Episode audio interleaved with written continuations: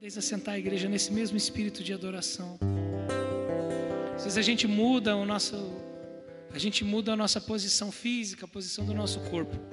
Mas existe um lugar para o nosso coração estar que ele não deve sair nunca. Amém? Feche os teus olhos só por mais um segundo aí sentado onde você está. E declare a sua palavra de confiança para Deus. Declare para Ele sua confiança nele. Com suas palavras, do seu jeito. Declare: Eu confio no Senhor. Declare: Eu confio em Ti, Pai. Eu espero, minha esperança, minha confiança, minha segurança. Ou oh, muitos de nós perdemos pessoas que amamos. Alguns perdemos pais, mães, amigos, cônjuges. Alguns de nós perdemos as colunas que nos mantinham em pé. Esse é o momento de entender que a nossa esperança, a nossa força, o nosso sustento, a nossa autonomia está no Senhor. De que nada passa desapercebido aos seus olhos, nem um fio da nossa cabeça cai. E de que Ele trabalha para aqueles que nele confiam e para aqueles que esperam no Senhor.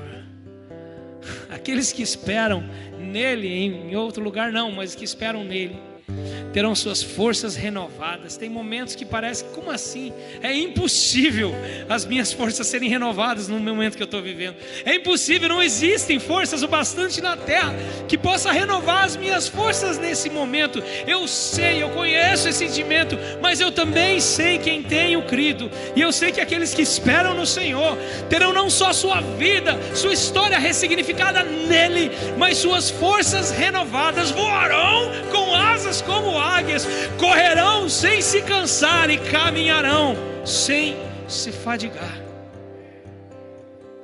Deixarão para trás as coisas que devem ficar para trás. E finalmente, no tempo da crise e da perda, nós podemos ter um flash do que realmente é o nosso alvo. E todas as coisas que não são o nosso alvo, elas começam a perder o brilho, perder o valor, perder a importância. Você pode ver que bênção. Coisas que você achava tão importantes e necessárias para a sua vida há três anos atrás, que agora não importam mais. Coisas que você. Coisas que você faria 12 parcelas de R$ 259,99 há três anos atrás, hoje você não daria um centavo. Quantos conseguem perceber essa bênção na nossa vida como igreja? Porque Deus está separando no tempo da dor uma das grandes coisas, uma das coisas mais maravilhosas que acontecem no tempo da nossa dor, é que dentro da nossa alma acende-se uma compreensão, uma necessidade extrema por confiar em algo que nós não entendemos, uma necessidade extrema de confiar e crer em algo que nós não vemos. Porque a gente tem que ter esperança, nós somos formatados para ter esperança, nós fomos formatados para saber que vamos chegar em algum lugar, e no tempo da dor a gente não consegue enxergar. O meu pastor, o pastor Francisco, tinha uma palavra que mudou a minha vida. Ele dizia assim: a palavra, o título da palavra era As trevas pertencem a Deus.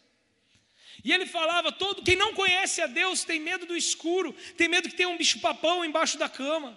Quem não conhece a Deus tem medo das trevas, mas quem conhece a Deus sabe que quando a terra era em trevas e sem forma e vazia, ali pairava o Espírito de Deus sobre as águas, e das trevas ele gerou. Que quando ele foi fazer uma aliança com Abraão, Abraão adormeceu e veio trevas, e das trevas ele gerou. Que quando ele foi criar o resto de Adão que faltava, aquilo de Adão que ele ainda não tinha, quando Deus foi separar aquilo que Adão não alcançava de si mesmo, e Deus tirou da sua costela e criou a mulher. Adão caiu em trevas. E que se você começar a observar na sua Bíblia, no seu tempo com Deus, todos os lugares onde você vê trevas descendo, é um lugar onde a geração da parte de Deus nas nossas vidas. Ele gera naqueles que descansam. Deus não fez a noite para o bicho papão vir pegar a criancinha. Deus fez a noite para aqueles que conhecem Ele dormirem sem que o brilho do sol os incomode. A noite é o lugar do nosso descanso. Nós somos o povo das trevas. não, nós não somos do povo das trevas. Nós somos o povo que tem uma luz tão intensa em nós que não interessa se ao nosso redor as pessoas veem luz ou veem trevas. A luz não está onde os nossos olhos veem. A luz não está na segurança que nós sentimos. A luz está dentro de nós. Então nós não somos o povo das trevas. Muito pelo contrário, nós somos o povo da luz e de uma luz tão intensa que as trevas não nos incomodam. E isso é o brado do cristianismo. Um homem que você diz assim: Eu vou te matar, mata, porque a vida está gerada dentro de mim. Não, vou te deixar viver, deixa. O grande segredo da área que eu tenho estudado nos últimos anos, não se assuste, tá? O grande segredo do mapeamento comportamental, do neuromarketing, do coaching. O grande segredo de tudo isso e a gente pensa que isso foi inventado agora. Isso vem lá dos, antes do século XVIII. Os egípcios já usavam isso aí, lá com o povo de Israel. O grande segredo do se dominar outra pessoa é controlar o medo e controlar a segurança dela. Nós estamos vendo isso, classe marketing de guerra. Eu controlo a sua doença e também controlo a sua vacina. Porque quem controla o meu medo e a minha esperança decide onde eu vou, porque todo ser humano está fugindo do medo e correndo para a esperança. Esse é o segredo. De toda manipulação, toda manipulação que existe, seja ela eclesiástica, seja ela dentro do, do ambiente é, de igreja que nós conhecemos, seja ela no relacionamento do pai e do filho, seja a manipulação no, no ambiente do marketing, seja no ambiente da política, no ambiente da preparação mundial para um só governante de todo mundo, não interessa o ambiente. Toda forma de você levar o gado de um lugar para o outro é controlar a dor e controlar a comida. Lá tem dor, aqui tem comida, você sabe aonde o gado vai. Aqui tem sofrimento, lá tem esperança, você sabe aonde as pessoas vão. Aqui tem pavor, lá tem satisfação e prazeres. E as pessoas fogem, o ser humano está sempre de costa para a dor, em direção ao prazer. É por isso é por isso que o povo da luz não pode ser manipulado. Porque nós perdemos o nosso ego. Nós perdemos a nossa necessidade de fugir da dor e de ver em prazer. Nós somos aquele cujo rosto se volta para o momento da dor e abraça sem medo Aquele que não tem medo da dor, porque a satisfação não está em algum lugar, a satisfação mora dentro do meu coração. Quem vai poder manipular o meu prazer se o meu prazer vive dentro de mim? Quando a gente diz para um adolescente, você precisa ler a palavra, você precisa encontrar o seu prazer na lei do Senhor. A gente está dizendo, olhe, você precisa saber um monte de coisa de Deus para você não transar com a namorada antes do casamento. Você precisa fazer isso para você fugir das drogas. Se você não seguir as leis do Senhor, o inimigo vai poder tocar na sua vida. Não, não é para isso. Porque isso aí não vai sustentar o cristianismo dos nossos filhos depois que nós estivermos indo. Mas o que vai sustentar o cristianismo da nossa geração, eles encontrarem um prazer maior do que qualquer outro prazer que pode ser oferecido para eles. E a minha pergunta, pai, qual é o prazer que eu e você encontramos? Porque bem-aventurado, Salmo 1, aquele homem que não anda no conselho dos ímpios mas aquele ímpio prosperou tanto, ganhou tanto dinheiro. Sim, mas eu não ando no conselho daquele, traduzindo ímpio, eu não ando no conselho daquele que vive como se não precisasse de Deus. E ele pode oferecer o que você quiser. Ele vive como alguém que não precisa do Senhor. Então eu não ando no conselho dos ímpios. Aquele que não imita o caminho dos pecadores, mas aquele caminho parece tão prazeroso, parece tão bom. Aquela pessoa, ela, ela tem uma satisfação. Esses dias eu vi uma pastora, uma mulher de Deus, de muitos anos, líder de igreja, falar o seguinte na pregação. Uma vez perguntei para Deus: se eu casei virgem, casei bem certinho, como pode os meus colegas de faculdade, que são todos promíscuos, ter uma vida e um casamento tão feliz e eu estar tá tão triste? Aí ela falou: Eu acho que Deus nunca me pediu para casar virgem. Quando ela falou isso, desabou uma geração de adolescentes. Talvez não foi isso que ela quis dizer. Talvez não foi essa a intenção, mas o que aconteceu naquele lugar, naquele momento, e você, pregador, você, ministro, você, pai, você precisa entender que você não é responsável pelo que você fala, você é responsável pelo que você deixa o seu povo entender. Tem líder que fala assim: eu falei, se entenderam errado é o problema de vocês. Nós somos responsáveis para que aquilo que saia da nossa boca venha da palavra de Deus e não dos nossos sentimentos, das nossas emoções. Venha do profundo do Senhor. Isso é paternidade, isso é maturidade. Paternidade é representar Deus na vida do filho, ser paterno, ser padrão. E bendito o homem que não anda no concílio dos ímpios, não imita o caminho dos pecadores. Puxa vida, aquela pessoa parece ter tanta alegria a mais no casamento dela do que eu. Irmão, alegria de Instagram não é difícil fazer.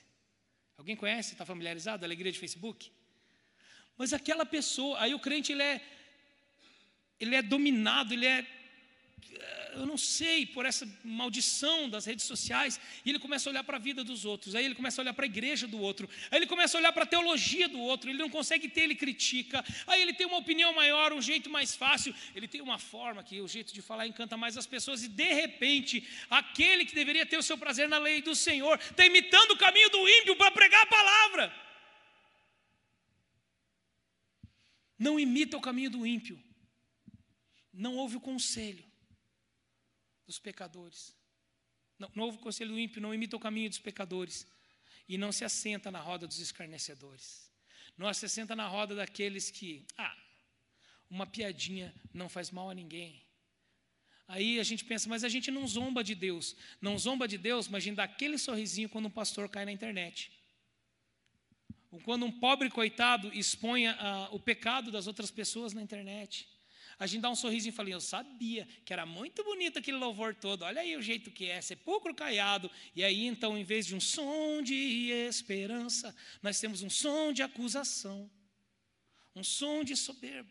Deus está levantando uma geração de homens e mulheres com os olhos e os ouvidos tão sensíveis à presença de Deus, que finalmente nós vamos entender, no meio da tribulação, o que significa um som de júbilo, um, o que significa preparou-me um banquete na frente dos meus inimigos. Aquele momento onde todo mundo pergunta, mas era para você estar tá chorando porque você está rindo. E você vai dizer: Olha, você não vai acreditar, não, mas me fala, porque eu sei em quem tenho crido, também sei que és poderoso para fazer infinitamente mais do que tudo que pensamos, infinitamente mais. Mas é do que tudo que sentimos também, e é do que tudo que vemos. E eu queria compartilhar com você um trecho que foi inesperado para mim ontem à noite nos jovens, eu tive que ir na madrugada, é, para tentar entender o que eu preguei ontem à noite nos jovens, eu tive que entrar na madrugada na palavra. Porque eu tinha preparado uma palavra suave, doce para os jovens, e aquela palavra foi ficando tensa e pesada, e eu parei de chamar eles de jovens e comecei a chamar de filhinhos, e eu acabei dando uma notícia para eles que eu não queria dar para o meu filho, que estava sentado aqui de 13 anos. Eu falei: desculpa, meus queridos, não dá tempo de vocês terem adolescência espiritual porque nós já perdemos uma geração por falta de pais. Nós somos os pais de vocês e vocês são os pais da próxima geração. Mas nós perdemos uma geração. É ou não é verdade? Eu e você, entre 30 e 45 anos, nós somos o que sobrou de uma geração que se perdeu. Você está percebendo aí fora? Antigamente, as pessoas faziam a opção porque era promíscuo e porque era o nosso jeito de se rebelar contra o sistema. Agora, um menino de 12 anos ainda está saindo da fase de latência sexual, ele ainda não tem desejos profundos sexuais. Mas alguém fala assim: não, você não tem desejos sexuais, então deve ser porque você é diferente. E aquela criança agarra aquilo na sua cabeça. E antes de qualquer oportunidade de conhecer uma mulher e conhecer uma esposa, ele já tem na cabeça: não, mas tanto pode ser que eu sou isso, pode ser que eu sou aquilo, né? Quem sabe eu não seja? E aí não tem um pai em casa. A minha filha falou esses dias, pai, eu sou é, a única menina que eu conheço da minha turma que os pais parece que se amam, que tem um casal. E até agora, até os 11 anos dela, ela nunca tinha se preocupado, ela saía fora dos assuntos. Mas essa semana, pai, eu preciso que o senhor me explique sobre esse, esse e esse assunto. E ela entrou num site e num, num, num programa que ensina assim: como fazer quando você percebe que está sendo doutrinado pelo seu professor. Como reagir de uma forma que você não desrespeite o professor, não fique em silêncio e não abra oportunidade para o professor zombar de você na sala de aula, porque hoje os professores zombam dos alunos que dizem: peraí, professor, mas não. E a minha filha de 11 anos está tendo que lidar com discussões que até agora estavam só nos fóruns internacionais, mas agora estão na sala de aula. E eu e você somos fruto de uma geração que se perdeu. No, ah, vamos lá, galera. Né? É, é, é, legal ser jovem, nós somos jovens, e dá a impressão que a gente não queria que a juventude acabasse. Mas sabe como que a gente percebe que a nossa juventude acabou? quando os nossos filhos perdem a oportunidade de ser jovens e crianças, porque nós ainda queremos ser. E nem vou falar daquela galera que fica jogando videogame até de madrugada depois dos 30. Nem vou falar daquela galera que, assim, irmão, adoro Harley Davidson, adoro moto, mas o cara se endivida a vida inteira para poder ter uma Harley, deixa um bigodão crescer, porque agora é moda, né? Eu tenho a barba faz tempo, não estou criticando o Samuel, né? Você viu que isso ali não é uma barba, isso é outro nível de glória. Né? Mas, tipo assim, hoje é, a, a, a, existe uma necessidade tão grande de provar a sua masculinidade que hoje é, é, fácil ganhar dinheiro fazendo barba de rapaz. Porque não é faça sua barba, é seja aquele homem que os outros não são. E assim se ganha dinheiro. Ontem eu, eu, eu, e um amigo meu estávamos ontem à noite na janta estudando sobre o marketing de alguns produtos que a gente quer trabalhar. Meu filho de 13 anos falou: Pai, você quer vender muito e ganhar muito dinheiro? Sim, filho. Aí nós olhamos para ele e dá uma risadinha, né? Ele falou, pai, não interessa o que você está vendendo, pinta um arco-íris, você vai ficar rico. Faz colorido. Vocês estão entendendo, meu querido, para onde esse mundo está caminhando? E a minha pergunta aqui para você é: quem tem medo do lobo mau? Quem vai se esconder embaixo da cama nesse momento? Abra sua Bíblia comigo em 1 Coríntios 13, 1.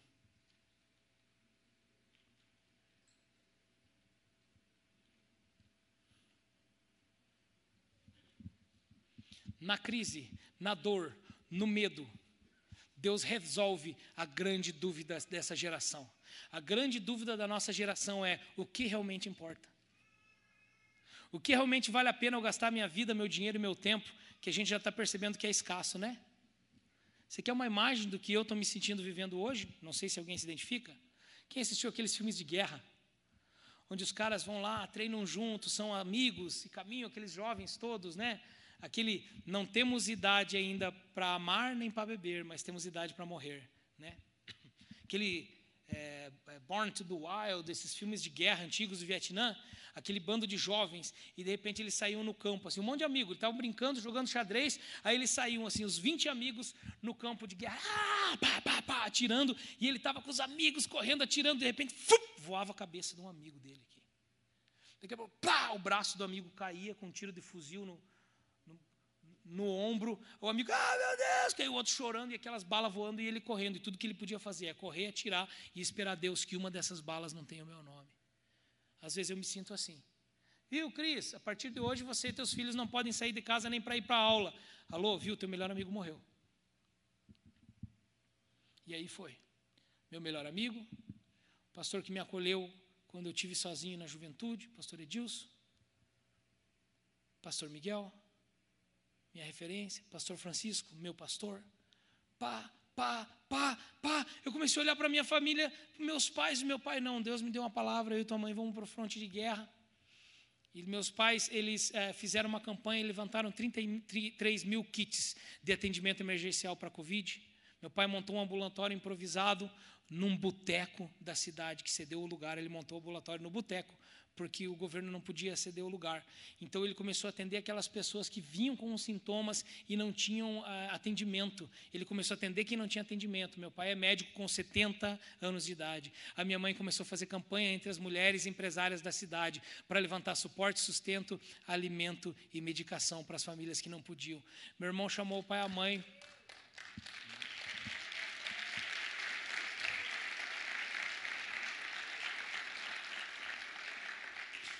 Meu irmão chamou meu pai e minha mãe e falou: pai, eu e o Cris não concordamos com isso. Porque, pai, tem pai com 69 e a minha mãe com 72. Nesse lugar, pai atendendo gente. Teve um dia, eu não entendo como, não existe como entender, mas teve um dia que das, das 5 horas da manhã até a meia-noite ele atendeu 90 pessoas. Com 70 anos de idade. Com 69 ele tinha. E aí foi, e meu irmão falou: pai, mãe, vocês sabem, a gente, eh, a gente é muito, a gente tem uma linha, a gente é muito emocional como italiano, mas eu e meu irmão temos uma linha muito, assim, de, de raciocínio racional, né? Uma linha muito racional. E meu irmão chamou meus pais e falou: pai, mãe, você sabe que se vocês continuarem assim, pode ser que daqui três meses vocês não estejam aqui, a gente esteja fazendo o enterro de vocês. Porque a gente não quer vocês aí, mas a vida é de vocês. A gente não quer vocês na frente, a gente não quer vocês fazendo. Mas quem que vai fazer? Aí eu e o Juliano, no nosso egoísmo, falamos: não nos interessa quem vai fazer. Vocês são nossos pais, que se lasque o resto. Porque a gente às vezes dá vida pelos outros, mas a vida do pai, da mãe, dos filhos a gente não dá, né? Eu não quero saber, pai, eu quero você aqui. E alguns meses depois, meu pai, um amigo dele teve uma convulsão, foi cair numa emergência. Ele atendeu o amigo e naquela esse amigo veio a falecer. E nessa confusão, quando ele estava entubando, o amigo dele tossiu, pá, no rosto dele era uma, dizem que era uma cepa, uma das cepas ruins do vírus. Ele pegou naquele mesmo dia, ele disse que ele acha que entre uma semana que ele foi exposto quatro vezes. Essa eu só queria exemplificar que foi uma delas. E naquelas quatro exposições ele sente que numa delas ele pegou, já avisou que pegou. Dali a sete dias começou a manifestar. Ele e a mãe foram para o hospital. Ele não podia atendê-la. Ele tinha mais de 550 é, pacientes atendidos sem internação, sem óbito, só que no hospital ele era proibido de atender a esposa. E ele viu ela ser entubada do lado dele, quando ele foi levantar, seguraram ele para não interferir. E alguns dias depois, é, fiquei uma semana com ele, a, ele, a mãe na UTI, aquele sofrimento, recebe notícia, não recebe notícia, que muitos de vocês conhecem muito bem. Não pode entrar em contato, não sabe, não recebe, não vai, e agora, será que é? Assim, foram dias muito difíceis para o meu pai. Aí a minha mãe veio a falecer, 15 dias antes do aniversário de 70 anos dele. Nessa luta, nessa batalha, onde a gente não vê luz com os olhos, Deus nos dá a bênção de nos revelar o quanto da luz nós temos dentro de nós e as nossas opções são correr ou gerar mais luz. Fui para o psiquiatra, meu amigo. Fui para o psicanalista, que é, eu, como eu sou também psicanalista, eu sempre tenho um psicanalista comigo. E fui me atender porque minha emoção surtou. Eu parava o carro na esquina para gritar, para chorar, para socar o carro. Quebrei o meu pulso novamente, socando o carro, sem entender, brigando com Deus, discutindo e Deus cuidando, Deus dando oportunidade. Uns meses atrás, a minha esposa pegou o Covid nós ficamos todos, as três crianças, e a pior parte do Covid, quando tua esposa pega o Covid, a pior parte é ficar com ela. A segunda pior parte é que você tem que lavar, passar, cozinhar, varrer a casa, fazer comida para as crianças, levar na escola. Como é que as mulheres conseguem fazer isso, irmão? Não dá para entender. Ficar sem ela aqueles dias foi um terror, é um terror da nossa vida. Nos mesmos dias ela pegou e o pastor de uma igreja que eu colaboro lá também pegou. No dia que ela deu alta, que ela foi curada, o nosso pastor faleceu de novo. Então, sabe, querido, e agora? Que eu não posso pegar você no colo e dizer, tudo vai ficar bem, vai dar tudo certo, não vamos perder mais ninguém, você vai ficar rico, tua empresa vai prosperar, vamos lá, Vamos prosperar juntos, aleluia. Já não é mais vamos prosperar juntos, aleluia. Por quê? Porque a nossa visão agora está ficando no eterno. Então não é vamos lá, galera, prosperar nessa geração juntos. Agora é vamos caminhar em direção ao Senhor, vamos gerar luz nas trevas, vamos gerar esperança, vamos dar um brado de alegria, vamos caminhar. Não é mais abra uma igreja, irmão, que você vai crescer, vai conquistar. Vamos ter mil membros, vamos conquistar a segunda cidade inteira. Agora eu vi ontem nos jovens, é pessoal, vamos levantar aqui. A gente está levantando packs de comida para pessoas que não têm comida fralda para criança, sustentar o, o pobre, sustentar o necessitado. Ontem eu preguei da discussão de Paulo com Cefas, com Pedro. Paulo queria pregar para os gentios, Paulo queria sair, ah, sangue nos olhos. E Cefas, não, mas a gente tem um jeito de fazer, tem que circuncidar. Mas não circuncidei nem Tito que anda comigo. Como vocês podem querer pôr a gente na escravidão da circuncisão, se Cristo nos libertou? E você aí, João, e você, Pedro, que quando não tem judeu aqui, vocês estão, vão evangelizar o gentil, e quando o judeu vem, vocês nem falam com o gentil mais, vocês estão representando o Cristo, que vocês andaram junto com ele, por isso vocês são os apóstolos. E nessa discussão, Paulo ainda fala, ironicamente, ele diz assim: ó, para que aquilo que eu prego não fosse tido em vão. Eu submeti, fui submeter aqueles que eu julgava importante. Sabe o que ele falou dos doze apóstolos? E esses que eu julgava importante não me acrescentaram nada. Irmão do céu. Olha o que Paulo falou dos doze apóstolos. Não me acrescentaram nada, mas me liberaram, porque Paulo estava buscando a sua autonomia para ministrar. Paulo estava passando da adolescência ministerial para a vida adulta ministerial, onde eu honro, eu respeito, mas a minha autonomia precisa vir do Senhor. Existem dois tipos de autonomia, meu querido. Existe a autonomia, existe a feitiçaria. Autonomia espiritual, que é a maturidade, eu vou fechar com o texto. Autonomia espiritual que a maturidade espiritual nos dá. E esse é o centro da palavra. A autonomia espiritual, ela nos faz separar aquilo que é efêmero daquilo que é eterno e focar naquilo que é eterno. Autonomia espiritual conquistada sem rebeldia é uma independência conquistada sem rebeldia, chama-se autonomia espiritual. Diga comigo, independência conquistada sem rebeldia é autonomia espiritual. Uma semana antes do meu pastor, o pastor Francisco faleceu, eu liguei para ele. Pastor, preciso de um discipulado. Não sei nem se eu não fui um dos últimos que ele teve um tempo assim. Mas eu sentei com ele ali na internet, no discipulado. Falei, pastor, eu e minha esposa estamos pensando em sair de Curitiba. E eu queria que o senhor orasse por mim, que Deus falasse, então, é, para onde a gente deve ir. Tem opção de Pato Branco, de Guarapava. Não tinha a opção que eu, tenho, que eu estou hoje, que é em Umuarama. Pato Branco, Guarapava. Mas a gente queria sair de Curitiba. Eu sinto de Deus que meu momento aqui acabou. Pastor, não quero sair sem benção. E eu queria que o senhor orasse para que Deus revelasse. Ele falou assim: Ah, se eu orar e Deus revelar para mim, onde você tem que ir, do que, que serviu os 10 anos de discipulado, né? Deus tem que falar com você, não comigo. E eu lá esperando uma direção do meu pastor. Não, Deus tem que falar com você. Já te abençoei. Você tem esposa. Você é o pai da casa, não sou eu. Você ora e Deus fala com você. Quando Deus falar com você, se calar no coração do marido e da esposa, a gente vai entender que é de Deus.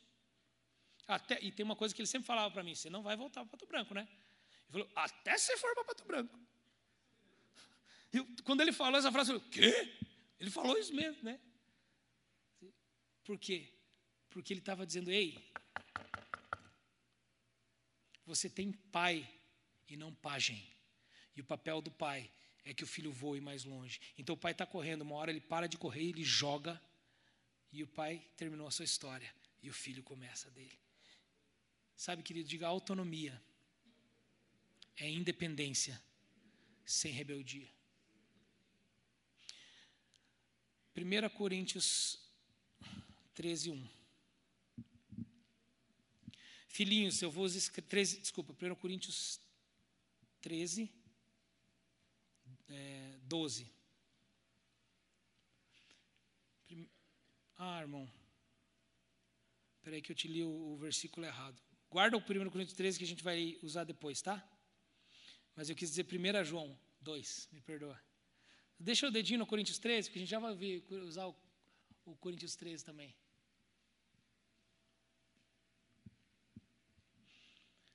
Primeira João 2, 9. Vamos pegar do 12. 1 João 2,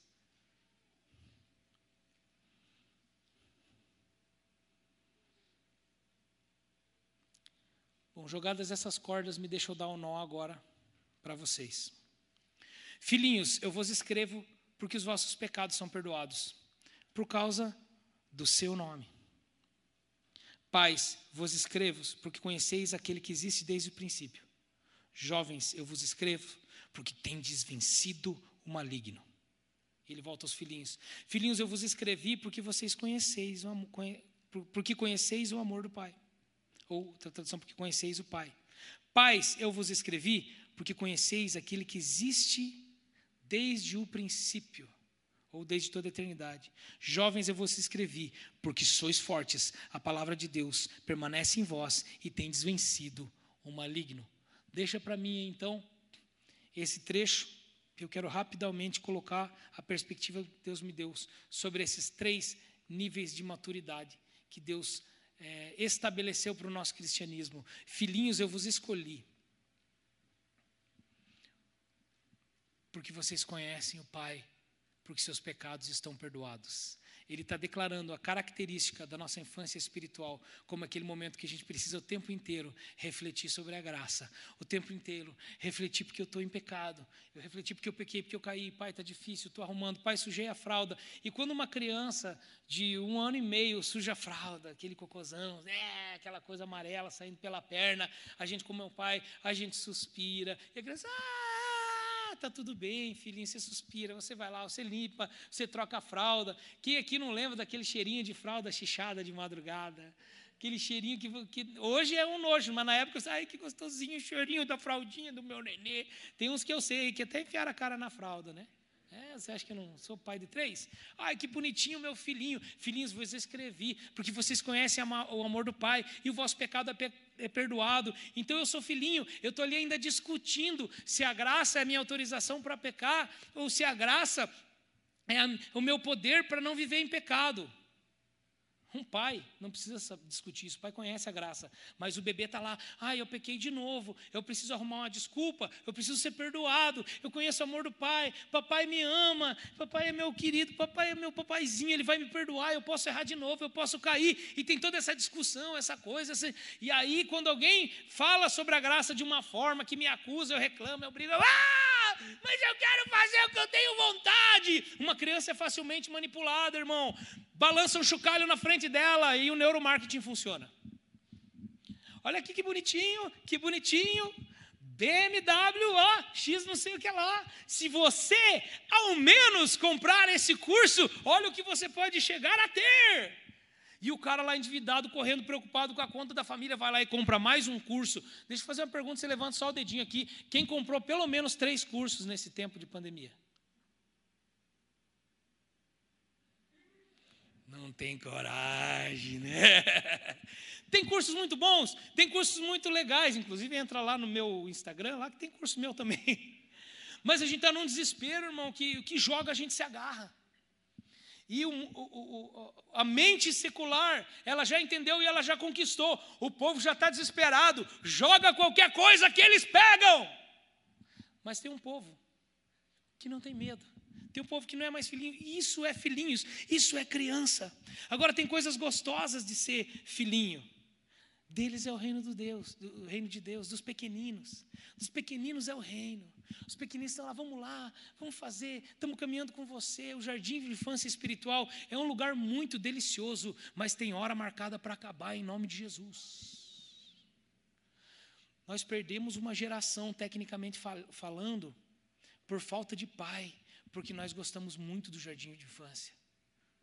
Eu tenho uma estatística da psicanálise para vocês. Se tem algum é, psiquiatria, se tem algum psiquiatra aqui, talvez tenha tido acesso a esse estudo também, que diz que essa é a primeira geração, a Z, é a primeira geração onde a capacidade cognitiva dos filhos é menor que a dos pais. É como se o ser humano tivesse se evoluindo cognitivamente. Então, até agora, a criança crescia e já com seis, a capacidade cognitiva da criança ela já crescia e se tornava maior que a do pai. Essa geração é a primeira na história que a capacidade cognitiva do filho é menor que a dos pais. São mais facilmente manipuláveis, não sabem lidar com a dor, não sabem lidar com o problema. A gente pode ver isso na ciência ou a gente pode andar na rua todos os dias, não é? Uma vez nosso maior problema é que a criança se jogava no mercado e gritava. Aí a gente chegava assim, mãezinha, você já ouviu falar da varinha, da disciplina? Hoje é o medo de falar da varinha e preso. E o governo tomar seu filho. Vocês estão entendendo o lugar onde a gente está entrando? Então, 1 Coríntios 13, 1, eu não vou pedir para você abrir porque eu quero correr, mas é lá onde Paulo está falando, quando eu era criança, eu pensava como criança. Eu fazia coisas de criança. Então, quando a gente entende o que é coisas de criança, a gente tem um ponto para enxergar aonde a gente está saindo da infância, onde a gente está permanecendo na infância. O meu convite nesse trecho da palavra para você meu convite é que você olhe para a sua alma e se pergunte: aonde eu estou choramingando para fazer o que eu quero? Aonde eu estou arrumando uma desculpa com Deus para fazer o que eu quero? Aonde eu estou aqui, ai que bom que Jesus me perdoa, porque eu vou sujar a fralda de novo amanhã. Aquele crente que olha assim, diz: olha uma, uma casca de banana, puxa vida, eu vou escorregar. Que chato. Estava andando, aí, ô irmão, você escorregou, mas pastor, tinha uma casca de banana na frente, eu escorreguei. Mas você não viu antes? Pois é, eu vi, estava bem no meu caminho. Então, essa infância espiritual, irmão, eu tenho uma notícia para dar para você. Se você identifica essa infância na sua vida espiritual, eu estou pedindo, por favor, nós precisamos de você aqui na frente, no lugar dos pais. Eu preciso que você pare de olhar para o seu umbigo. A igreja precisa que você comece a olhar para aquilo que é eterno e não mais para o que é efêmero. A grande diferença da maturidade da infância. O Theo, meu filho, tem seis anos e ele ganhou um Mentos. Todo dia eu chego de carro em casa do trabalho ou de qualquer lugar. Pai, tem surpresinha. Já vi na janela do carro. Pai, tem surpresinha. Falei, tenho. Surpresinha que você vai me dar um beijo e um abraço. Ah, eu sei, te amo, pai, te amo, te amo. E a surpresinha? E a surpresinha é o Mentos. Eu compro, corto pela metade, e dou um Mentosinho, ele com aquele Mentos coloridinho. E ele chegou na sala brincando, e eles têm um cachorrinho, o Cotton, né? Que é, é assim, se alguém aqui é psicanalista, psicólogo do cachorro, pelo amor de Deus, aquele bicho tem algum problema na cabeça. Mas enfim, até os olhos deles são assim, o no peixe do no gato, assim, no meu cachorro é uma coisa estranha, irmão. Aí ele entrou em casa, mãe, eu ganhei a surpresinha. O Cotton veio, catou o mentos da mão dele e saiu correndo. Irmão, acabou a vida. A frase do Theo foi assim: a minha vida é uma desgraça. Eu, filho, defina a desgraça para o papai. Não sei. Deu menos, pai. Aí eu falei, filho, pelo amor de Deus, se você começar a chorar por menos, eu não trago mais menos para casa. Mas é difícil, pai. Cotô! E foi lá atrás do cachorro querer bater. Aí eu peguei o mento e, pai, salvei. Eu falei, não salvou, filho. O cachorro lambeu o teu mento. Se vai para o lixo. Ah! Acabou o mundo, né? Se ele soubesse quanta coisa boa ele vai comer na vida, esse menos aí, ó. E essa é uma característica da infância. A gente fica apavorado por aquilo que está na frente, porque a gente não enxerga o que o futuro. Deus está chamando uma geração de homens e mulheres cujos olhos são focados naquilo que é eterno. Se eu falar para você, isso é maturidade, isso é um dos pontos, né? É muita, seria muita soberba minha definir a maturidade, mas isso é um indicativo de maturidade, olhar para aquilo que é eterno, não se doer por aquilo que é efêmero. Seja esse efêmero um mentos, seja esse efêmero um carro que você perdeu. Seja esse efêmero uma injustiça que fizeram com você e você perdeu o emprego e perdeu muito dinheiro. Perto daquilo que Deus tem para você e para tua família, daqui para frente, o que é aquilo que você perdeu? Então, por que continuar chorando por aquilo que foi, se Deus tem para nós aquilo que é, aquilo que era e aquilo que sempre é de ser?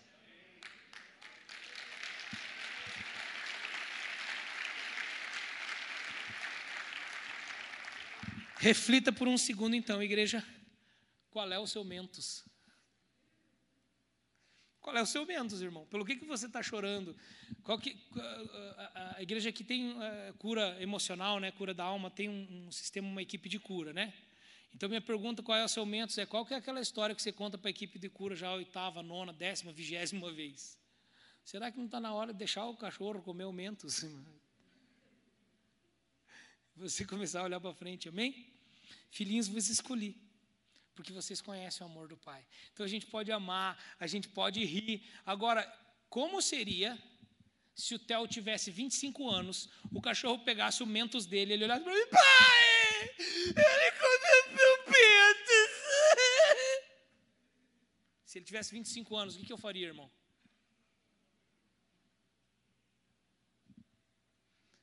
Podia levar num psicólogo. Na verdade, se um cara de 25 anos fazer isso, não tem que levar ele, tem que levar os pais né, no psicólogo. Porque eu, como pai, compraria uma enxada e daria uma enxada para ele. Essa enxada podia ser um curso de edição, sei lá. Essa enxada podia ser um computador para trabalhar podia ser um carro registrado no Uber, mas eu compraria uma enxada para ele, daria um belo de um chute na bunda dele e falaria assim: ó, se você estiver passando fome, me ligue que eu mando um pedaço de pão para você. Mas 25 anos chorando por causa do momento que o cachorro pegou, seja o homem que a tua mãe não foi, rapaz. Dizer para a tua branquense isso, irmão, desculpa, escapou, né? Você fala para a tua branquense, né? Seja o homem que tua mãe não foi, rapaz. Daí, né? Jovens, eu vos escolhi, porque sois fortes vencer o maligno e a palavra permanece em vós. Sois fortes, vencer o maligno e a palavra permanece em vós.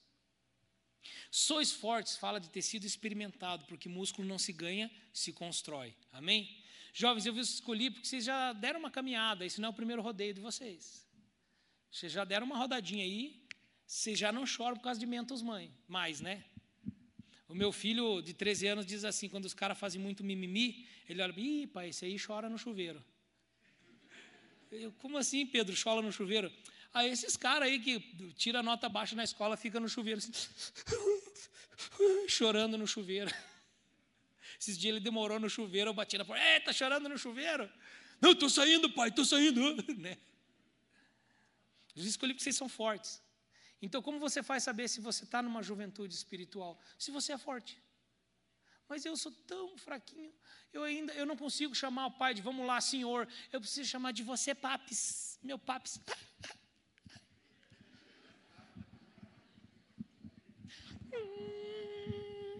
Vou olhar em teus. Adoro essa música, tá? Vou usar uma música minha, para vocês não pensarem que eu estou criticando ninguém. Vou olhar em teus olhos, vou jogar-me em teus braços. É posição fetal, na sala de casa, na frente da lareira.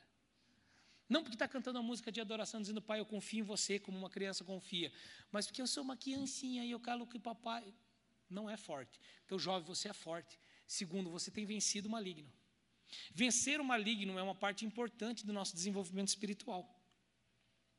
Embora nós sabemos que é o Senhor que luta as nossas batalhas. E eu queria falar uma frase para você, que aí você, os pastores lidam depois dessa frase, eu vou falar, depois vocês lidam com isso. Mas, irmão, nós perdemos uma geração por falta de paternidade espiritual, não de autoridade espiritual. Autoridade nós nunca perdemos, irmão. A gente sempre teve um que tinha um distintivo maior que o outro na igreja. Isso aí nunca faltou na igreja, né? Cacique, a gente sempre teve mas por falta de paternidade espiritual e por gerar dependência espiritual. Paternidade espiritual não é dizer, pastor, você é meu pai. Eu tenho pavor quando uma ovelha me chama de pai, irmão. Porque eu sou psicanalista, eu sou pastor, trabalho com cura. A área dos meus pastores que me criaram e desenvolveram a maturidade espiritual era a área de cura. Pastor Francisco, pastora Didi. É minha paixão a cura da alma. Então, quando um cara me chama de pai, eu já sei que eu estou herdando todos os problemas que ele tem com o pai já. Então, imagina ser pastor, pastor, você é meu pai. Bicho, pergunta, como é que é teu relacionamento com o teu pai? E você vai ver, pastor, o que, que o senhor arrumou. Né? Então não é essa paternidade dependente, eu não vou, ah, vou agora, eu vou subir. E tem pastor que às vezes é equivocado, né? Não é maldade, não vou zombar, mas fala, ó, eu sei que você não teve pai, eu quero estar sendo como um pai para você, irmão, não faça isso porque você não é pai dele e nem dela. Agora, você pode representar a paternidade de Cristo na vida dele, dando de limite, dando sustento e levando os olhos dele para a palavra, tirando do que é efêmero e levando para aquilo que é eterno. Amém? Vê se nesses dez minutos eu consigo fechar esse raciocínio da maturidade. Jovens, escolhi porque sois fortes e tenho exercido maligno. E a frase que eu ia falar é o seguinte: muitos de nós acabamos não sendo pai porque a gente estava perdendo tempo lutando com o maligno. E quem luta com o maligno não é pai, é jovem. Porque quando ele diz pais vos escolhi, ele diz assim: Eu vos escolhi porque vocês conhecem aquele que é eterno. E aqui está a diferença da maturidade. Filhinhos, eu vos escolhi porque vocês conhecem o amor do papai e os seus pecadinhos foram perdoados. Tá bom?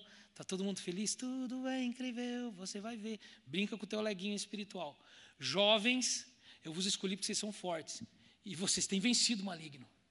Vocês estão lutando contra o maligno. Quando é que você vai sair de juventude? Saber que lutar contra o maligno não é a tua força, é na força do Senhor.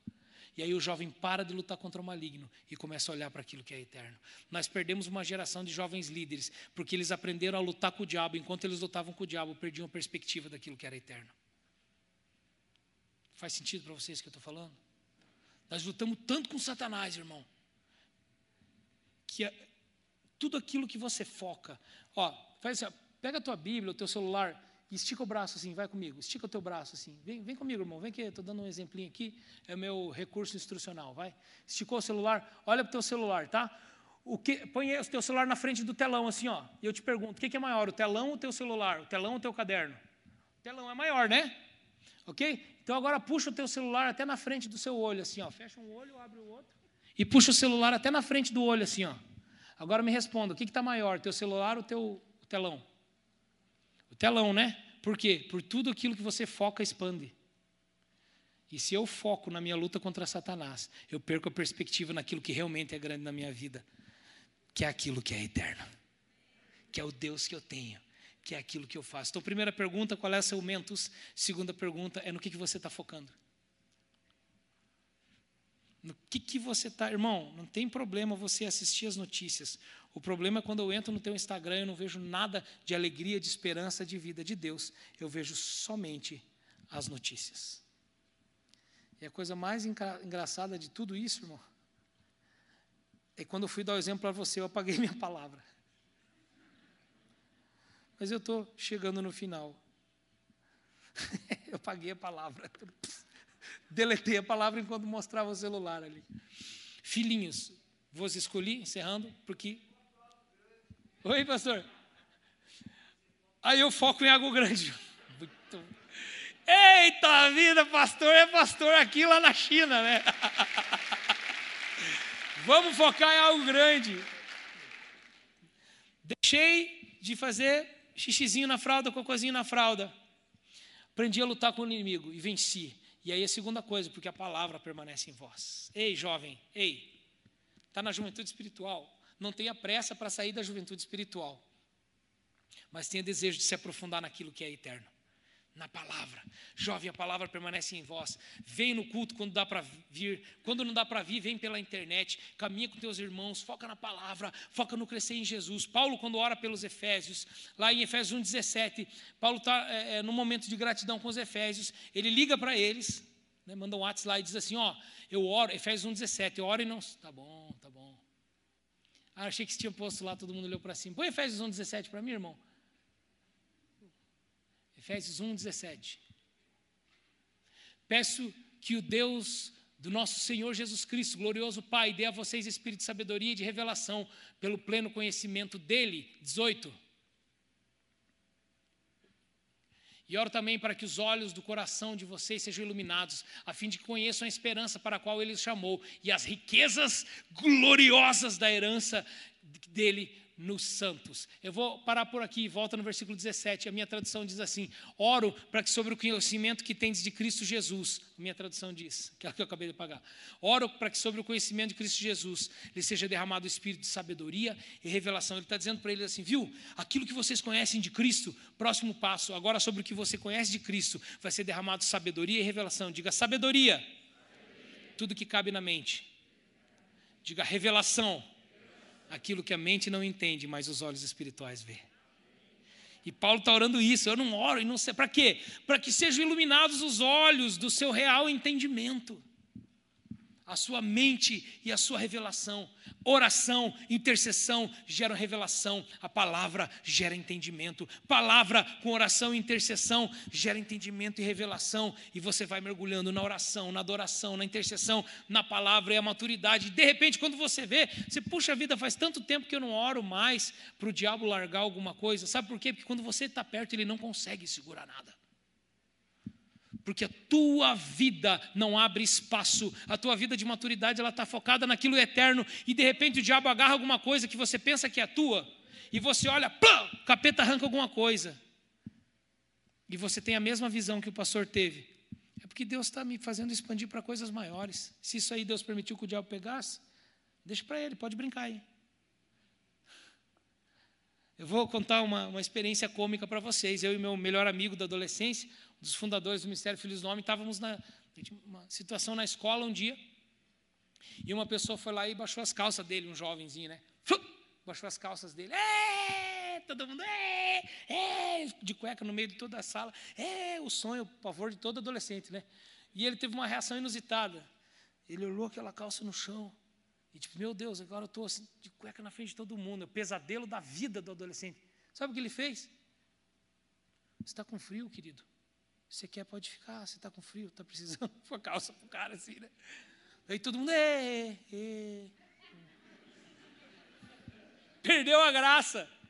E o diabo é assim, irmão. Ele tá aquele ataque em você. E você. Tu quer uma aguinha? Tá tudo bem? Põe a máscara, por favor. E você continua andando. Porque aquilo que é efêmero é efêmero. E aí vem a característica dos pais. E eu vou exemplificar a característica dos pais. Se eu falar para você que aquilo que você fizer nas próximas três horas vai definir os próximos 30 anos da sua vida, você atentaria para o que você vai fazer nas próximas três horas? Se eu dissesse para você que se nas próximas três horas você comer só comida saudável, falar só com pessoas que edificam, não ver nada de. nem ligar a internet, não assistir televisão, se nas próximas três horas você tiver um tempo correto de descanso, fazer tua caminhada, se nas próximas três horas você viver com fazer sacrifício para viver em saúde. Magicamente, os próximos 30 anos da sua vida estão resolvidos. Quantos aqui sacrificariam tudo para fazer só o que é certo durante três horas? Irmãos, são três horas. Três horas que vão resolver 30 anos. Posso dar um exemplo assim: se nas próximas 12 horas você não comer nada de açúcar, nada de farinha branca, se não comer nenhum produto químico, não conversar com pessoas é, que não edificam, não assistir televisão nem ver internet nas próximas 12 horas, os próximos 80 anos da sua vida serão cheios de saúde, serão cheios de alegria, de paz e edificação. Quantos aguentariam 12 horas, 10 horas sem fazer nada disso e comendo só coisas saudáveis? Por quê? Porque você está olhando para 80 anos, 12 horas não são nada. Aí o Senhor vem e diz para você, pai, essa vida aqui na terra é um piscar de olhos. Não se compara à eternidade que está preparado para você. Dá para você sacrificar um pouquinho do que é efêmero agora, se você tiver nos olhos na eternidade, porque quando você tem perspectiva no que é eterno, aquilo que é efêmero perde o poder sobre você. Quando você perde o que é efêmero, quando você perde o que é efêmero, a dor não assume o controle da sua psicologia, a dor não assume o controle do seu espiritual, porque os teus olhos estão no eterno. E eu não estou sendo assim, aquele cara que banaliza a psicologia, porque é a minha área de trabalho. Então eu sei que depressão não é falta de Deus. Tem alguém que diz, não, depressão é falta de Deus. Não fala isso, irmão. Você não sabe o que é depressão. Você não sabe o terror que é. Quando quando baixa a serotonina do teu cérebro, não tem motivo nenhum para você perder a esperança, e a esperança se esvai quimicamente do, do teu organismo. Você não pode falar que depressão é falta de Deus. Você não pode falar uma coisa dessas, mas sabe o que, que resolve a depressão? Presença de Deus! O meu joelho está quebrado. Vai aplaudir? Aplaude com força. O meu joelho está quebrado, está machucado. Estava com maior dor no joelho, a semana inteira não sabia o que, doía as costas, do joelho, irradiava. Minha esposa diz, é o nervo ciático. Eu falei, me recuso. Seu nervo ciático. Não tá, é hora do meu nervo ciático doer ainda, né? Não estou tão maduro, não é possível. E eu estava lá com aquela dor assim, e fui na casa do irmão consertar os violões. Falei, subi mancando assim, irmão, o que, que você tem aí, pastor? Falei, irmão, estou com uma dor no joelho aqui, não estou conseguindo apoiar a perna, né? Ele falou, ah, puxa vida, já foi no médico, já fui, estão procurando, estão vendo, deixa eu orar então. Foi essa semana, fazia tempo que eu não tinha uma experiência gostosa dessa. Tá bom, irmão, ora. Ele foi lá, aqueles irmãos que traz óleo do Israel, do não sei o que lá, óleo cheiroso, e ele passou o óleo na mão. Eu falei, nossa, minha calça nova. regacei a calça, o irmão fez assim, ó. E aquele cheiro de mirra do ocidente Neandertal subiu assim. Cheirão de mirra. Já que orei por um, deixa eu orar por outro também. Não, não, não, não. As duas pernas melecadas, aí baixei a calça. Tinha mais duas horas de viagem pela frente. Ah, irmão, obrigado, né? E saí andando. Dei três passos, ele olhou para mim e falou assim: não mancou, né? Eu, ah, não, irmão, vai ser muito ruim o meu orgulho se você me curou agora. Foi que me curou. Eu criticando o irmão na minha cabeça, irmão. Estava bravo que o cara tinha posto óleo na minha calça. E eu estava tão preocupado com a minha calça que eu não percebi que não estava com dor. Minha experiência é essa semana. Uma geração que olha para aquilo que é eterno. Uma geração que separa o que é efêmero daquilo que é eterno. Então eu quero dizer uma coisa para você: nós precisamos de paz, porque nós não aceitamos, como igreja, não aceitamos perder mais uma geração. Nós somos o povo que não tem medo das trevas, nós somos o povo que olha para aquilo que é eterno, nós somos o povo que não destrói um casamento por coisas efêmeras. Nós somos um povo que não se separa do marido, de uma esposa, porque não estou mais gostando dele, porque não estou me sentindo bem. A gente não consegue resolver. Vamos procurar. Então eu oro pelo meu joelho. E se Deus não curasse o meu joelho? Glória a Deus, se não curar pela oração do irmão, vai curar pelo médico. Eu não vou deixar de ir no médico. A pessoa está com depressão, irmão, não deixa de ir no médico profissional. Aconselho até um médico cristão. Eu gosto de médico cristão. Né? Se as outras filosofias de religiões, eles podem eles ir só no, no esquema deles, por que não? Eu gosto de médico cristão. Pôs a mão no meu corpo, mexeu no meu corpo, eu gosto de esteja orando enquanto faz isso. Então vou no médico cristão, não tem problema. Se não quiser ir, também não tem problema, mas eu gosto de ir. Aí o cara vai, ora pelo meu joelho, se não curar, o médico cura. Mas eu vou dizer para você: joelho quebrado não é falta de Deus. Mas que a presença de Deus cura, joelho quebrado cura, irmão. Depressão não é falta de Deus. Mas que a presença de Deus cura a depressão. Cura. Medo, ansiedade, pavor não é falta de Deus, mas quando você entra em plena consciência da presença de Deus. O amor lança fora todo medo. Crianças são manipuláveis, porque elas precisam muito descontroladamente ir para aquilo que lhes dá prazer e descontroladamente fugir daquilo que lhes dá dor. Adultos espirituais não são manipuláveis, porque eles não agem por resultados, por dor ou por prazer. Eles agem pelo propósito e revelação de Deus nas suas vidas. E essa é a mensagem que eu queria deixar para você, meu querido.